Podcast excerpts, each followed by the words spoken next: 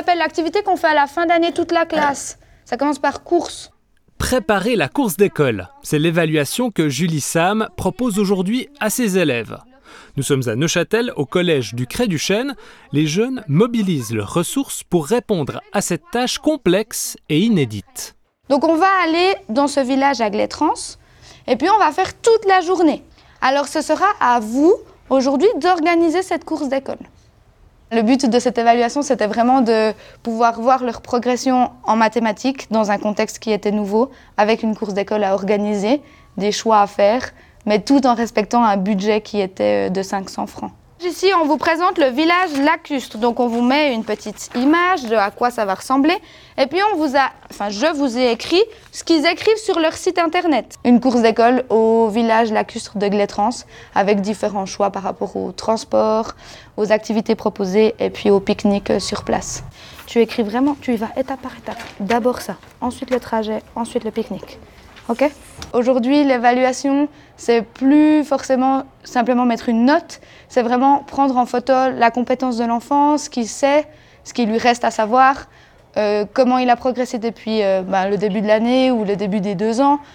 18 plus moi, ça fait combien? Ouais, ça fait 20 avec ma maman et moi, c'est juste. Et puis, pouvoir axer la suite de l'apprentissage sur ce qui nous reste à travailler, comment faire, et puis je dirais plutôt que c'est un soutien à l'apprentissage plutôt que mettre une note sur ce qui se passe. Tu aimerais commencer par quoi déjà? Tu aimerais t'occuper de quoi en premier? Le transport. Le transport, ok.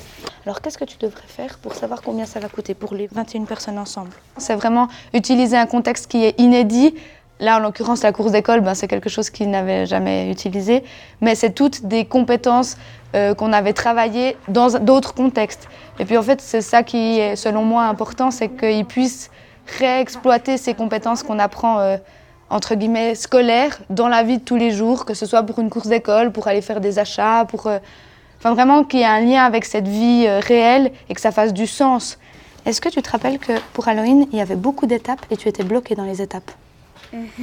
Regarde cette fois, tu as pu tout séparer étape par étape, sans mettre les couleurs. Et regarde, il y a un résultat final très clair. Tu as fait des phrases pour chaque étape. Comment tu te sens par rapport à ce travail? Bien. Bien. Tu te rappelles, en début d'année, on avait fait deux choses. On avait fait la torée et puis on avait fait Halloween. Tu te rappelles? Ça s'était passé comment pour toi? C'était un peu plus dur. C'était un peu plus dur. Est-ce que tu arrives à dire comment ça se fait que cette fois-là, ça se soit si bien passé? Parce que je pense que j'ai un peu amélioré.